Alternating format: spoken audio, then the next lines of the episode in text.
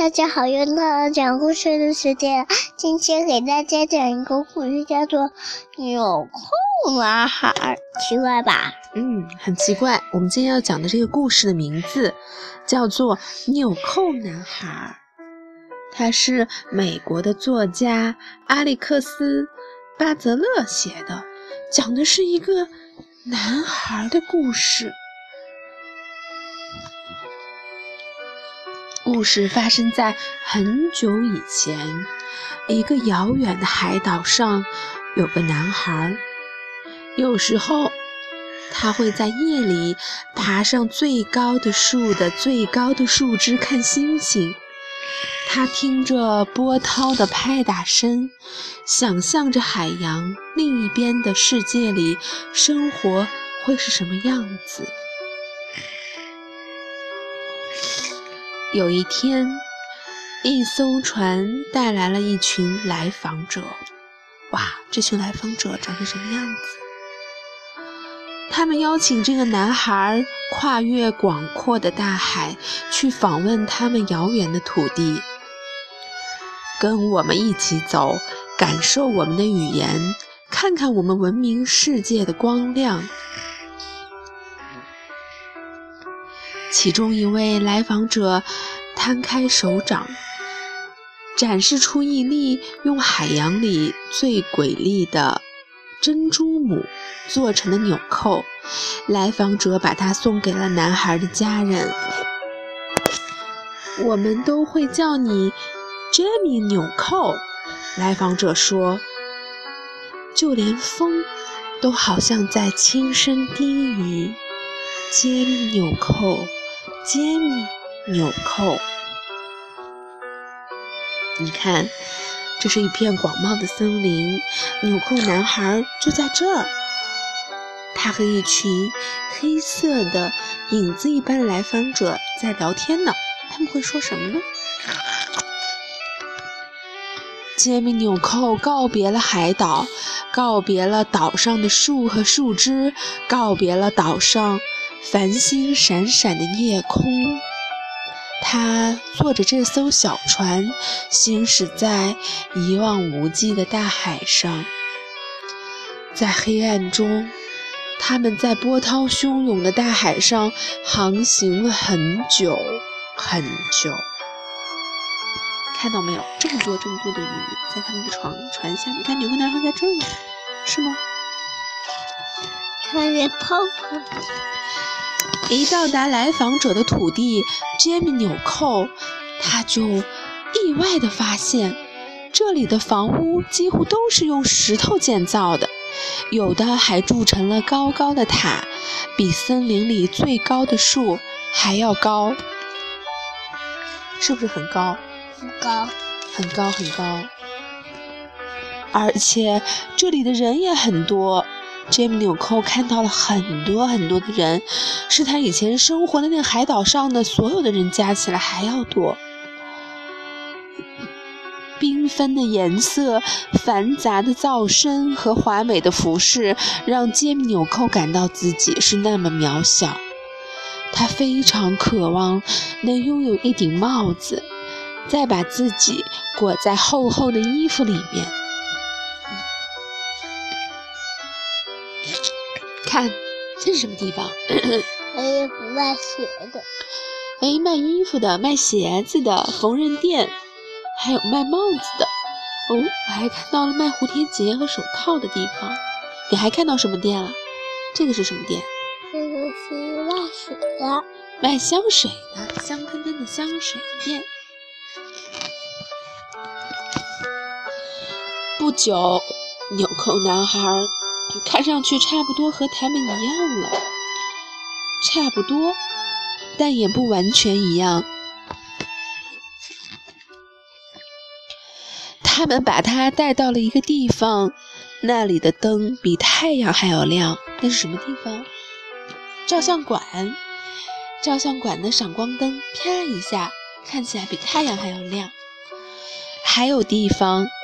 还有一个地方，那里的音乐就和海洋的声音一样动听。那个地方就是音乐厅。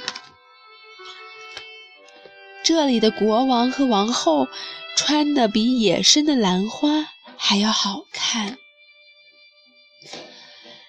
看看王国后和王国，王后和国王是吗？对呀。嗯。不久，没有看见呢。那你再再回来看看他们是什么样子，金光闪闪的，是不是？带着威严的笑容，头上戴着王冠，是不是？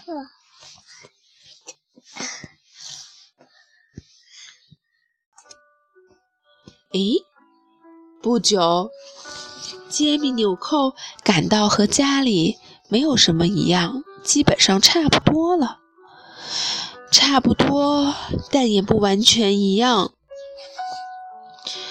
有时候他会想念那个海岛，想念树和树枝，还有夜空中的星星。他知道自己必须回家了。来访者们也认为他应该回去，把他学到的东西交给他的同胞。所有的朋友都来为他送行。再见，杰米纽扣！他们呼喊着。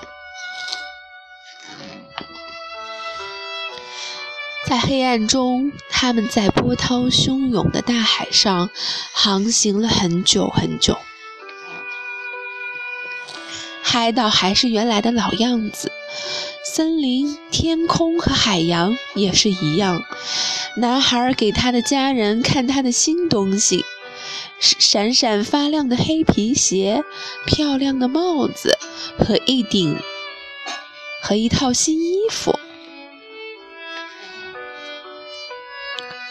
杰米纽扣爬上最高的树的最高的树枝，听着波浪拍打声。他闻着海风的气味，听着寂寞的微风穿过树枝。他凝望着大海对面，回想着海洋另一边的那个世界，然后轻声地说：“晚安。”很漂亮吧？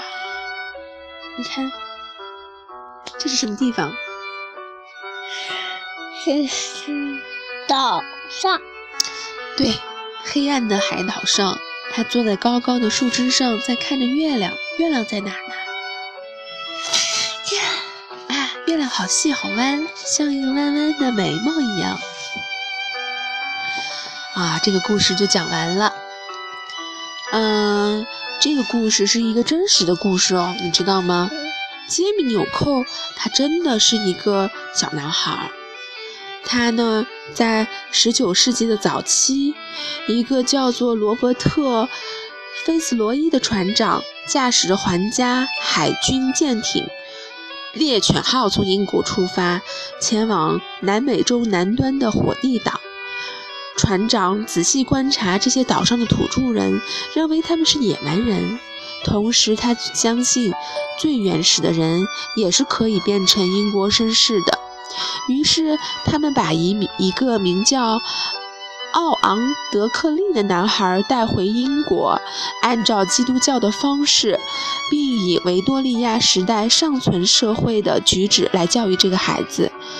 作为交换，菲茨罗伊把一颗珍珠母的纽扣送给了这个男孩的家人。奥安德克利因此得到了一个新的名字——杰米纽扣。在英国期间，杰米有很多令人激动的经历，甚至引起了国王威廉四世和王后阿德莱德的关注。